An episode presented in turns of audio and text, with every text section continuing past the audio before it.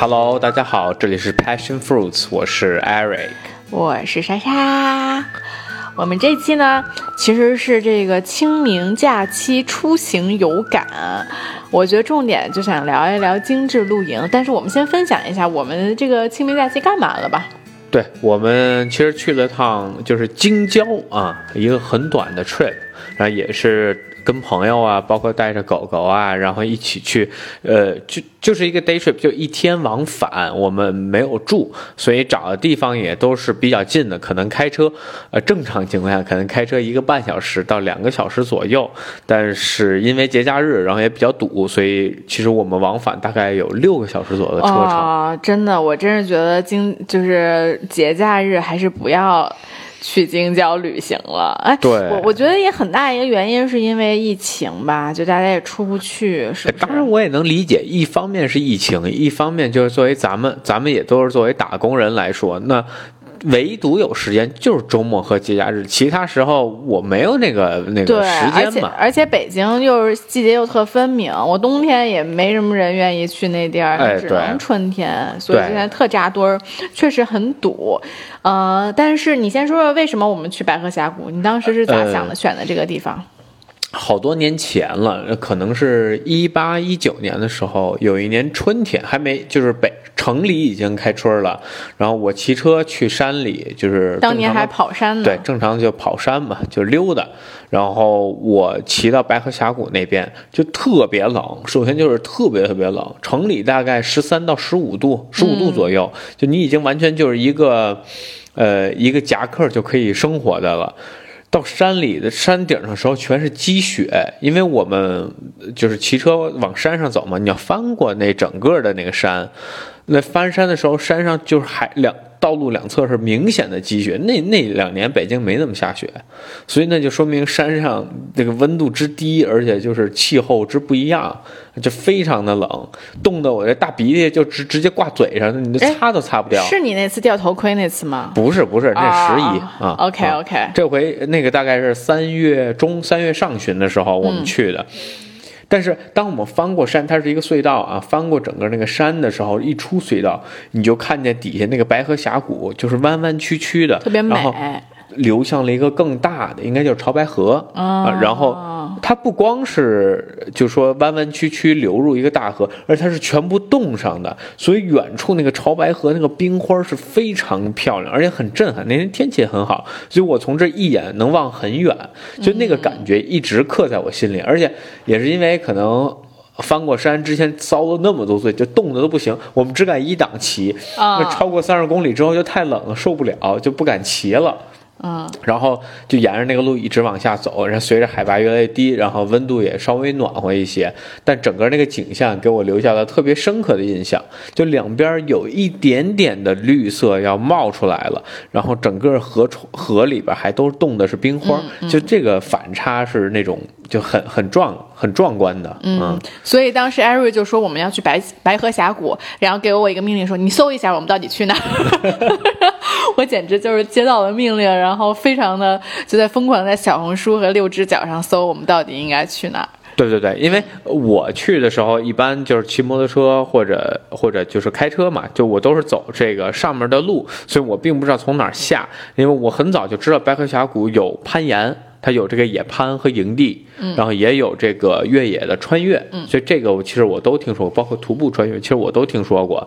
那我只是我从来没有去实践过，就说，哎，那这次我们去探探路，如果好以后还可以去玩，因为白河峡谷挺长的。对，然后呢，我就这个做了一下 research，其实白河峡谷呢，它就是这个一条河，两个山之间这一条河，然后一般的徒步路线呢，就是从青石岭村进。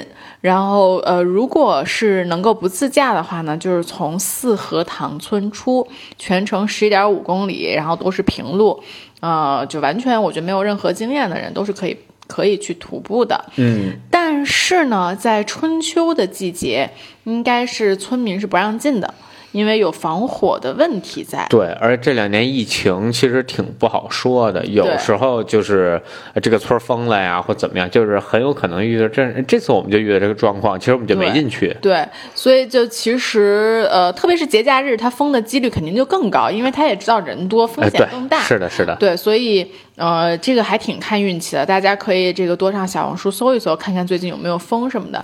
然后那旁边好像还有一个什么鹿皮关长城，也特别的美，但那个也经常被封。那个那个这次也没开，我看了。对对。然后四合塘村和这个青石岭呃村这两个村，如果从北京去的话，是两条完全不一样的路。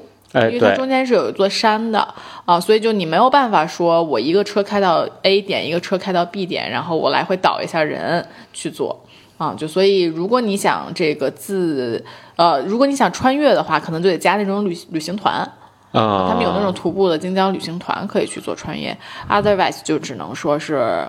或者你走个二十多公里也可以，对对对，对吧？啊，对。然后呢，我们就这个驱车费了特别长时间，因为我们还去接上了我们的狗狗小美。嗯，对。然后带我们家一岁一岁的狗狗去那个第一次第一次去野外探险啊。然后我们呃开了好久，到了青石岭村，我们先随便吃一口农家乐。啊，随便找了一家，当时对对，因为本来我们是计划是整个穿越完之后再去吃鱼，但没想到就是说开车第一浪费了那么多时间，到那儿你马上中午了，就你要再玩完了再吃那太晚了。对，然后再一个就是呃，从那边到我们吃鱼，其实我们吃鱼是在另外一侧，是在那个村儿的那个村上边一点。四合塘。对，四合汤再往下走，快到密云水库。它这个其实是流向密云水库了，已经。再往下走，四合汤是东边，在更东边。呃，对，对对对对。OK。然后水库更靠东啊。然后其实那个就吃鱼的地方，一般是挨着水库嘛，水库鱼多嘛。那就老远了，那根本到不了。呃，对，开车大概四十分钟吧。啊，如果不堵的话，可能二十分钟、三半个小时就能到。对，反正特别堵。啊，然后我们就这个一路往里走，哇塞，那个景色叫一个都市，这怎么形容？反正特多人，人巨多，又有人在河边儿呃露营啊，扎帐篷啊，烧烤啊。还有越野的，而且而且就不是就是我们从青石岭村开始，就恨不得我们下了那个京嘉高速，在京嘉就有人开始，对吧？对，只要有河的地方就开始了。对，就是有好多人在各种扎帐篷，然后全部都是小孩，有好多狗，然后有放风筝，然后在那捞鱼，也不知道在捞什么，那河里能有鱼吗？小蝌蚪或者对，反正小孩玩的都对，就是特别特别多人，巨多人。但是呢，我和 Eric 的 trip 永远都是如此的 wild，如此的野生。对，然后我们就一直往里走，走到了一个桥，就一个大爷就出现了。大爷说不让过了。对啊，对，就是经常村里就是徒步就会有这种大爷。对他其实是这样，就是说我们要走那条路呢，在河的另一部，呃，在另外一边，那我们要通过这个桥才能过这个河，上下游是没有桥的。但是这一侧呢，他是不管的，就你我们可以沿着这一侧河床一直走。对他没有大爷为什么不管？大爷是觉得他走不过去了。我跟大爷我说：“那我不过桥，我在这边走行吗？”大爷说：“行啊，你也就走到那前面那儿就就到那儿了，就到那个石头那儿啊。”我说：“好，那我往前走一走。”然后我当时的想法就是说。这石头有什么过不去的，是吧？咱啥没爬过？对对对，咱箭扣都爬上去了。是，但主要你带着狗，就是因为狗这个攀爬能力呢，就坦白的说，我们也不知道它怎么样，而且就怕说万一它掉水里啊，对啊，对，怎么样就不好办。而且那个水流啊，其实流速挺快的。嗯，那它小美因为比较小，还没游过泳，它如果掉下去，它不会游，被冲走了。对吧？你还捞它都费劲，那你也得下去跟它游去了。是，那这个就代价有点大。对，所以呢，这个我们反正就往前走，然后就第一个攀的点呢，确实稍微有一点点难，但后来找了一条稍微好走一点的路。对，然后狗呢，确实是往上走不太行。嗯，我们家我们家小美吧，我觉得不知道别的狗，嗯，也是因为我们一直拴着它，maybe maybe 不拴它，它就呃更更碎一点。还还有可就是要救的话还好救一点。呃，那是那是，它要滑了，你能拉它一把。然后那个我们把它给抱上去，对，连抱带拽，我来抱，对对对。但是人家下坡下可好了，那人下坡下的都我都不敢拽着它，我都怕它把我拽倒了，因为它下的嗯特别特别的快。然后我们就翻过了第一个石头，我们就继续沿着这个河床往前走，然后又翻过了第二个石头。第二个石头小美是踩着水过去的，我们是翻过去的，对吧？嗯，然后我们就走入了一个绝境，对，那个他大概走了可能有一公里多、两公里不到吧。虽然没多没多远，但还挺久花的。对，因为你还要翻石头啊，嗯还要研究狗怎么过呀。因为有些石头人可以爬，狗其实就不好爬。但狗更简单，它直接走水路，它就直接过去了嗯啊。对，然呃对，然后走到前面呢，就左边就变成了一个峭壁，就你没有完全没有路了。你你你你非说。free solo 哎，对，你说你，嗯，对吧？你要攀岩这么沿着往前挪，也不是不能走，嗯，但是、呃但是这个河另外一边呢，就都完全平坦对，啊我们之前过的那些地方都挺深的，我觉得至少有到最开始啊，在上游的时候可能到腰以上吧，到那底下那块中间有几块特别深的，那可能到，对。对，应该能到胸口，然后我觉得说明它不止。对，嗯而且它的流速因为窄，所以它流速特别快，嗯，那你根本就不敢下，就你下了很有可能被冲走了，那个就比较危险，嗯然后我们就没敢过。那到了那块儿呢，就是第一你不过不行了，要不然你就原路折返、也可以，呃，或者呢，那就它有一排小石头，就中间呢也稍微又有点深，看但你能看着感觉也就膝盖能看到，哎、对对能看到底，起码。嗯而且就流，因为它河比较宽了，在那块儿，所以流速是比较缓的。嗯，啊，那我们就本来没，就我还说研究研究，哈，你牵着狗就往前走，一脚就踩水里开始干了。对，这样是是这样，故事这样的，就是它其实那个我们跨河的那一段呢，它有一小部分其实是一个，它那条河分成了两岔儿，等于说，然后第一个岔儿第你趟第一段呢，那都有石子可以踩，你其实可以踩的那个石子不用湿脚，你就可以过去。然后艾瑞克就说过去看一看，然后我就牵着小美过去了。但我在这个路上呢，我就没踩准那个石头，我就掉下去了，所以我就我的脚就湿了。然后我一过到那个地方，我就想。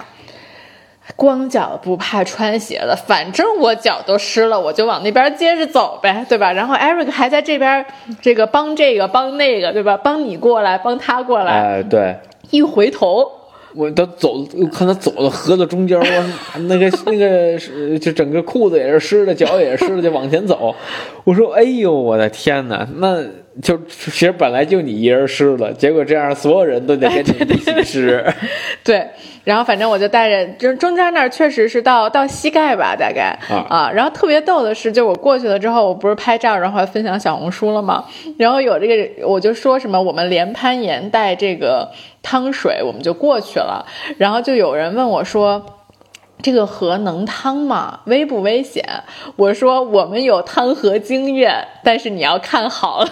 对，这确实是因为扎尕那也一直在各种趟河嘛，也没有趟河，也是在踩那个石头走啊。然后我们趟过去了之后，其实就到了让子弹飞的那个拍摄地，还挺对对美的。，那个其实我不知道在里边儿，然后它正好是就是转转弯那一段儿，那块儿有火车道，然后前后也都是有石头啊，就是马匪那一段，对吗？呃，对，应该是，就是那有人那个腿挂树上的那一段。那是最后那段，我不确定是不是那一块，哦但是看着挺像，我觉得挺像，像就是最后葛优被炸飞了那块儿啊、啊，对，反正那儿挺美的，确实是。然后，但是因为我们有人晚上有约，然后我们大概走了一走，就往回走了。嗯啊、然后往回走，其实就都是大道，就过了河这边都是大道，特别好走的道啊。然后我们还看到一大哥，对对对，还大哥开车在里边露营，我我纳闷儿，我说人家村口人都不让进，你这车咋开？我就过去问他嘛，他说他昨儿夜里三点到的，哦还在这儿露营，所以他能开进来。然后也没后来他正收拾东西准备走呢，然后我们也没多聊，就往外走。然等走到门口的时候，他车也开出去了嘛，发现被拦在门口了。我以为大爷不让他出呢，我说这地儿怎么了？还只能进不能出是怎么着？后来才知道前面一大石头给他堵那儿了。是对，就是那个应该是那个他们镇就是怕清明有人向他们这样偷着进去，所以就是你想他那天进来没有嘛？对，对吧？这就是就是就是二号进来还没有，对对对然后三号白天给堵上了，他就出不去了，反正哎挺惨的。然后我们走到那个桥头，我们当时还怕那个大爷跟我们说说。你哪儿来的哪儿回去，然后我们又得趟水趟一遍。那结果大爷就问了一下，说你们怎么怎么进去的？对，然后我们就跟大家解释了一下，就也没什么，反正就重点是防火。然后我觉得就是大家在里头也就遵守规则，不要生火就好了。对，万一万一进去了，这个。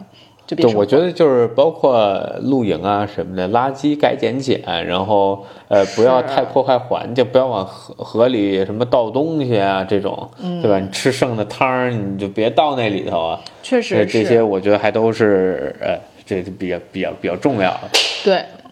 然后在其实我觉得大爷可能对我们比较放心，是因为我们都是特小的包，所以也不像来进去哎扎营啊或者要干嘛的。嗯，是。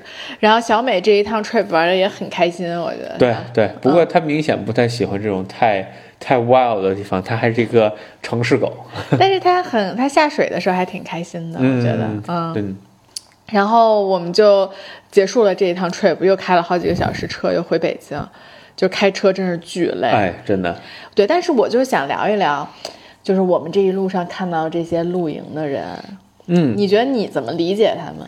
呃，或者你先描述一下，你觉得他们是哪种什么样的？这个算就呃，这就只能叫露营吧，就是不能叫 camping 啊。我觉得这是有区别的。就是第一，我我觉得他们晚上都不住这儿。嗯啊，那所以他们大概就也就是说，哎，野野餐啊，就是有仪式感的野餐，搭个天幕啊，搭个帐篷啊，在这野野餐，可能晚上也就去住小木屋或怎么样。然后我是不太理解的，而我是不会去做这件事儿的。我是觉得，呃，首先就是我睡帐篷，我肯定睡不好啊。然后再一个就是我去那儿搭这些东西，我觉得。呃，这些东西买买着也不便宜，嗯，啊，再一个你每次又要收拾它，嗯，然后收到家里还占地儿，啊，那这两点我都不太喜欢。第三呢，就是每次出去也挺麻烦，就回来脏不拉几，你说你洗还是不洗？你不能不洗吧？你洗也不好洗。你行，你别说这些家务的事情了，不，嗯，这是我的考量嘛。另外一点就是我我最不理解的啊，就我最不能接受，就是说我其实只是换了个地儿做家务。嗯嗯，我一直对这事儿这么理解的。当然，我能理解，就是说，哎，这个是自然环境下嘛，比较好，比较那个，就是开心。这个其实我是可以理解的，因为其实之前在美国也有过类似的，但也只是说我们租了个小木屋去那儿烧烤什么做做饭。但是你说真让我原地生个火呀，然后跟那烤，又穿肉又又弄肉，我还是不是。就是我享受不了这这份快乐。对，我觉得就你还是要给大家先描述一下这个场景。我觉得这个咱们都没描述清楚。就是他们的露营是什么样的呢？是有多精致呢？就是他们会呃支个帐篷或者支一个天幕，然后带着那种气罐儿。呃，带着气罐儿，然后然后坐着那个背着水，然后手冲咖啡，然后还有各种各样的那些。吃的在那儿现现场做，拿那小气罐烧烧菜啊，然后几把小凳子一围啊，然后就是那样的一个感觉。对对对，各种各样的东西，那真的一后备箱一后备箱的东西，嗯，是非常那个多的。对，就是它真的是非常非常的精致。我觉得我的理解是，他把这个露营、呃野餐和去烧烤放在了一起。嗯，你有没有这种感觉？对对对，嗯，对。然后就是他们其实吃的还都挺好，因为呃，坦白的说，我也见过露营的，就我之前也干过这种事儿啊，那就还年轻的时候。但是那个吃的非常简单，就我们可能就面包加火腿肠，嗯啊，就这种。简餐，而且就什么蔬菜都没有，因为你没法背。嗯，这个东西第一容易被挤烂了，第二就容易坏。嗯，所以我们露营的真真的就是到一个地儿搭上帐篷，歇个脚，吃两口东西睡了，第二天接着走。那他这种就确实，第一就是椅子什么的都有，椅子、桌子是吧？小气罐、小锅，然后各种食材都准备好了。其实他还是来这呃一种生活方式。嗯，你觉得为什么现在这个精致露营在中国这么火呢？你怎么理解这件事情？我觉得第一就是说，人类人们不想就是受那份苦，对吧？你说我平时上班苦哈哈的，我周末再跑山里康康康走一天，然后吃那破烂玩意儿又不好吃，然后对吧？挺辛苦。那他们为什么要露营呢？想逃离城市吧？我觉得还是喜欢这种自然环境，而且算是一种放松，嗯或者就是也算是一种呃，就就社交嘛。我觉得更多我看到的是朋友们或者一家人，就好多人在一起的，没见过俩人去的，嗯，很少，对吧？嗯，基本都是就是好几个人，然后一起，呃，两两三辆车一起去那儿露营，大家去那儿玩儿。嗯对，我觉得这个可能跟疫情的关系很大。说实话，嗯，我觉得一是疫情，二是经济，就是这个东西它是坦白说还是便宜。我买设备比我出去旅游，对吧？我这一套设备一两万块钱，我两个人两三个人出去旅游也得这么多钱。那我觉得不是哈，就是我觉得，呃，我觉得更多是疫情，因为疫情之前大家可以社交，包括可以出去去这个玩啊，去干的事情会更多。嗯啊，但是你疫情之后，你没有什么地方可去了，你只能去野外。比如说那孩子那补习班儿，你也开不了，对吧？嗯现在还什么减负之类的，你孩子没地儿溜了，你咋办呢？那就赶紧撒野外溜，千万别跟家拆家，对吧？然后你旅游，你本来可以去干嘛的，你也去不了了，现在，所以你就只能说，那我就找一个近一点的野外，找点事儿干。就我觉得这个事儿真的是，就是找点事儿干。硬逼着被被被 invent 出来的，就被逼出来的，你知道吧？就是如果没有疫情，没有这些封闭的政策，我觉得这种精致露营都不可能发生。对我，我觉得咱俩也是瞎说，咱下回问一个，就是喜欢精致露营的人，就是他们为什么喜欢？那喜欢的点是什么？因为，因为我觉得是这样啊，就是如果他咱们只是去野餐，比如说有人请你去野餐，我觉得我可能会去，因为咱们之前也去朝阳公园啊什么的，你知道吗？就是朋友大家 social 在那儿，对吧？随便吃点东西。我觉得其实整个场景精整个精致露营的场景跟这个场景是很像的，只是它多加了一些仪式感的东西。呃，对，我觉得我觉得这个特好，就是仪式感，就是啊确实它的仪式感是很满的，嗯而且也能满足大家呃拍照啊或者这种啊就是氛围啊，这个 vibe 它是它是有的。对啊，你要说我就露营对吧？我搭一篮子，公园里一坐，嗯，这个这个氛围，这个画面感它是没有那么强的。嗯但不得不说，我觉得可能有一部分也是因为大家对自然环境的更加的关注。嗯就是我觉得环保意识肯定在中国是在慢慢崛起的，嗯，肯定。啊，环保意识的崛起和户外运动的发展肯定是有非常非常密切的关系的。对我坦白的说，这次其实让我还挺惊讶，就是整个那个地方还算干净。嗯，就虽然也都是怎么怎么怎么对，咱们走到后来有一些垃圾啊，对对对，但整体来说，就是你在前面那个人特多露营那块儿啊没有看到遍地的那些东西。是的我觉得这一点是还是挺大的一个进步，而且就是这往常来说那么多人，你那块儿就就废了。嗯啊，但是整体给我的感觉还是就是虽然人多啊，但是嗯。呃垃圾呀、包括就是比较恶劣的行为，我还没有看见。嗯，是，呃，我其实我关注过一个，好像是一个 YouTuber 吧，就是他是一个一个人带一只狗，然后经常在国外呃到处去露营，然后我觉得他的那种露营的方式，人家就住那儿啊，就开一车，然后搭个帐篷，然后住在那儿，然后那个车可能能支一个什么棚子，然后在那儿做饭什么的。嗯我觉得人家去做这件事情，他为的就是我喜欢跟自然接近的这种感觉，我喜欢住在自然的里面，并且我喜欢这种和狗呃单独独处的这种时光，我很 enjoy。就是我觉得。可能这个有一部分都市的这个人也是也是有这样想法的，但确实就像你说，他没办法受那个苦。就我觉得他对这样的生活是有憧憬的，但是他不不足够有热情去支撑他去受这样的苦，就是他的心理建设和他的脑、他的 mental 里，他特别向往这种东西，但是 physically 对对对他不行。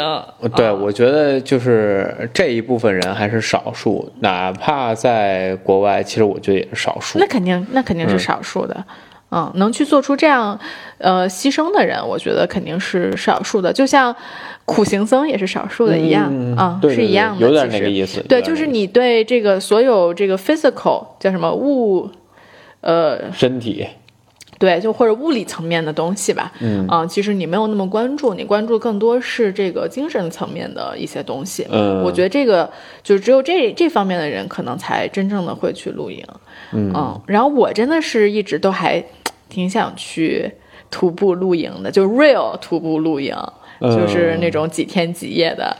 但是这个 Eric 无法忍受不洗澡。呃，对我其实对这事儿吧，就我体验过，所以我对它兴致没有那么的大啊，所以后来。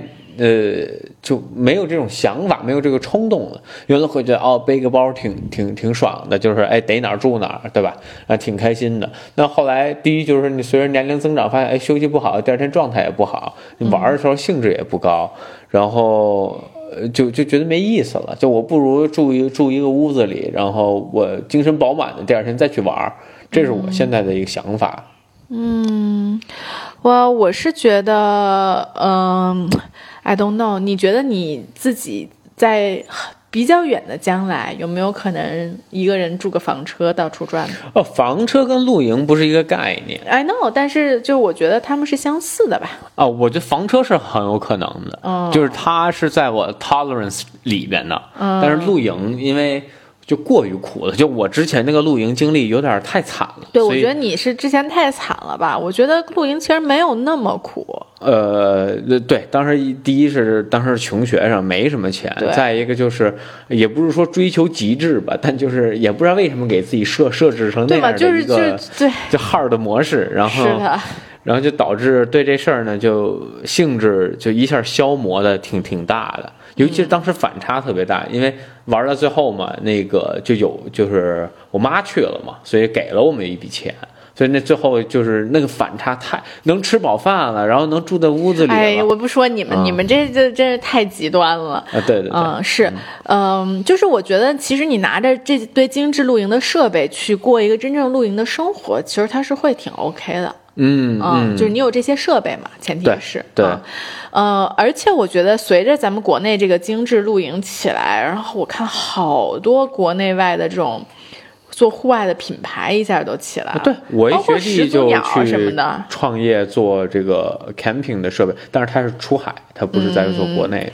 对，就真的是一下就火起来，做什么冲锋衣的，你像那些大牌始祖鸟啊、Patagonia 啊，就一下就都火。我举个最形象的例子，你去你在走街上看大家穿的鞋。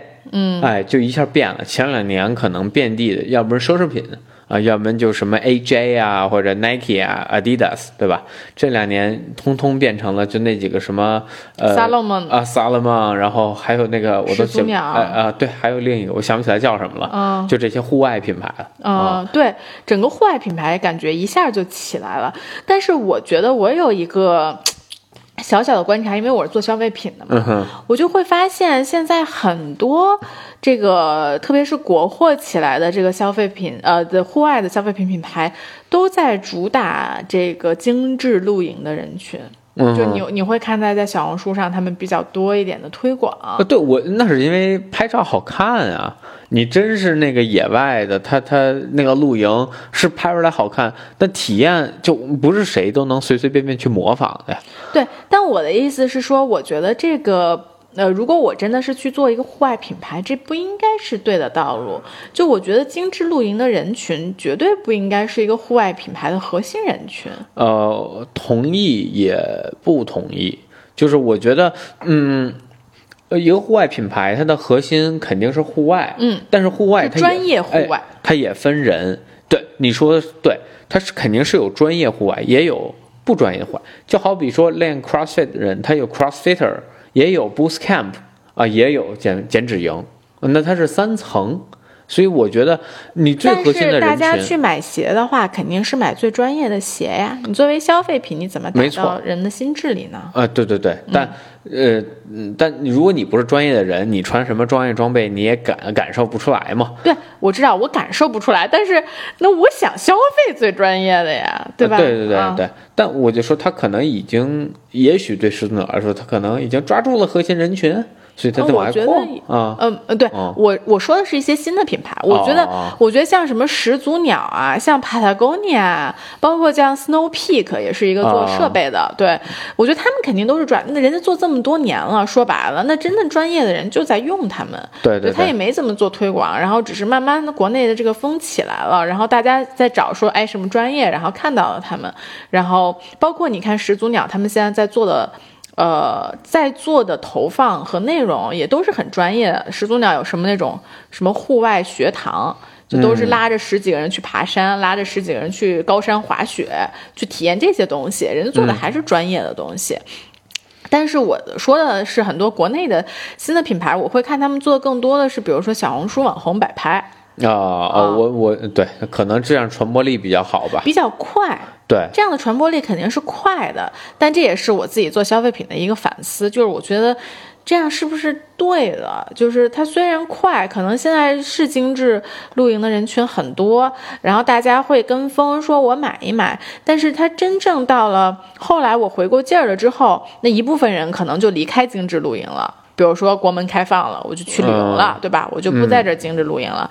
那另外一部分人，他可能就想慢慢往里挖，比如说，那我就再挖挖，我能买什么装备，对吧？我有钱，我喜欢这事儿，那我肯定买的是更专业的装备。嗯，你永远都是我的一个，我第一次在小红书上看，就就是我什么都不懂的时候，我可能能买你，但是你就永远无法获得我的复购，就没有没有拿到核心人群嘛，对吧？对，就是你永远没有办法拿到我的复购，因为你不够专业。因为这个事情肯定是我越做越专业，越来越往里靠的一件事情。嗯，对，但哎，这事儿也可能就是它是分层。嗯，就也可能就是说，哎，作为小白来说，你 Patagonia 或者其他的这种特别专业的品牌，它过于价格过高啊确实我平时可能那贵对吧？我没必要花，就就好比说那个那叫什么来着？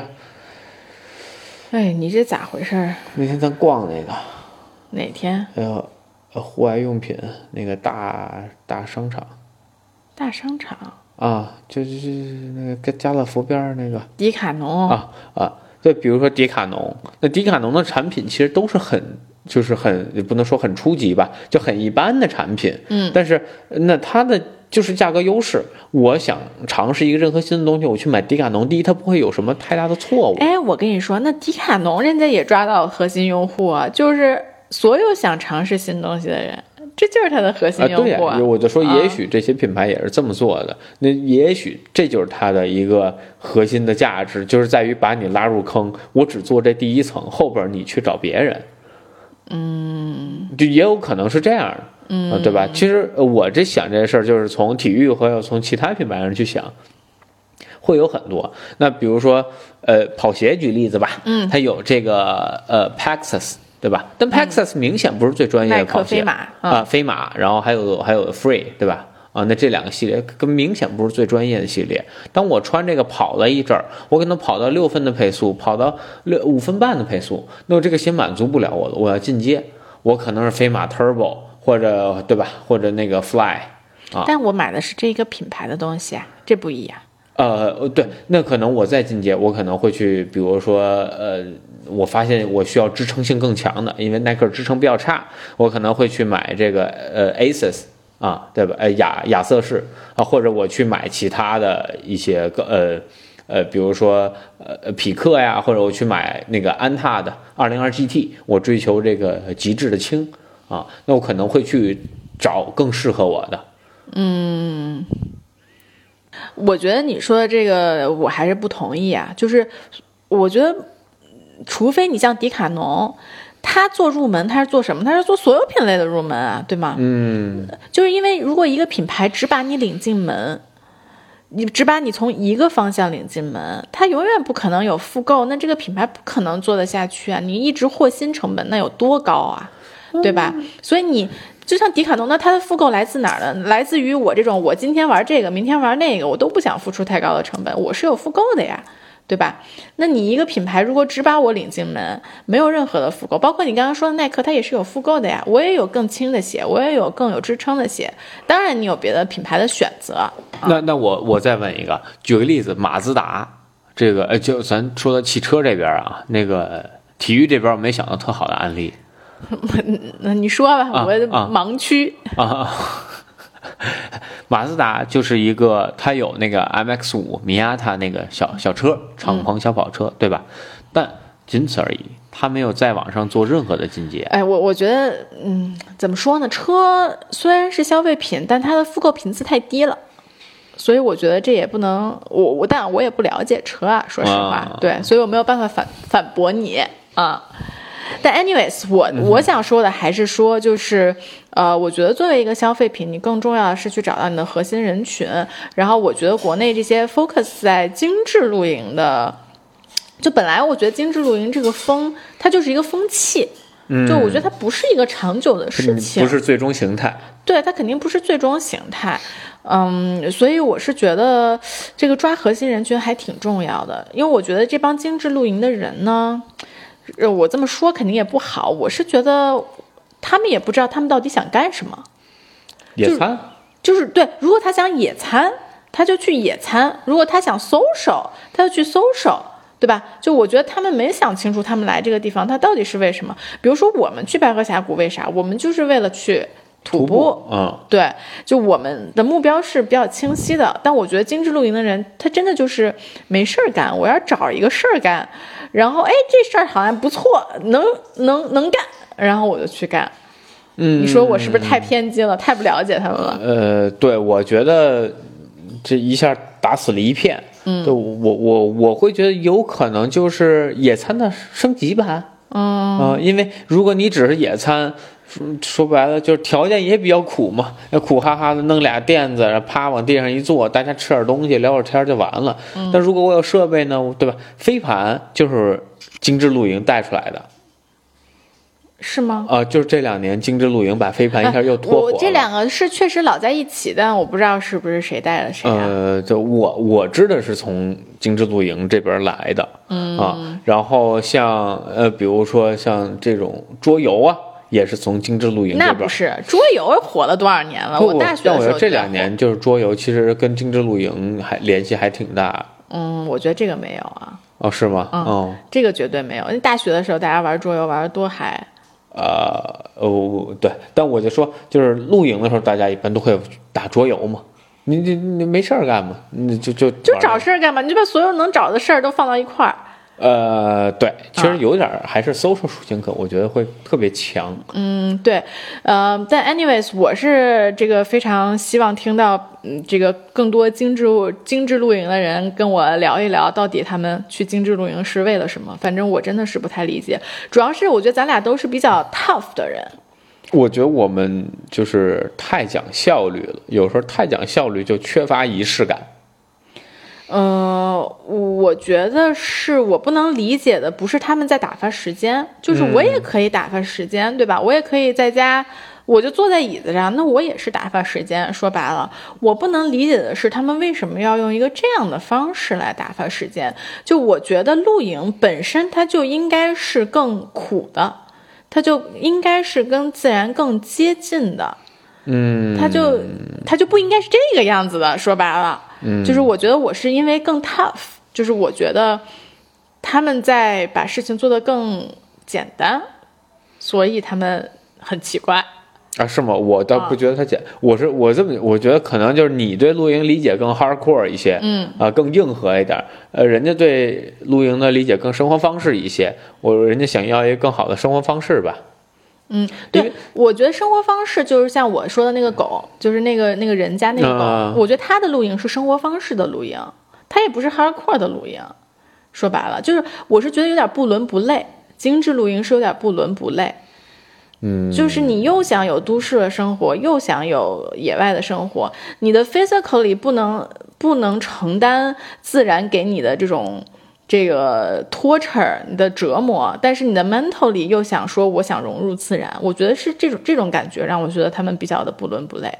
啊，嗯就我觉得它是可以是一个 lifestyle，但是如果它是一个 lifestyle，它就应该很 pure，它就应该很纯粹，它就应该是我开着一辆车，带着一只狗，然后我们一直生活在各个各个这种地方。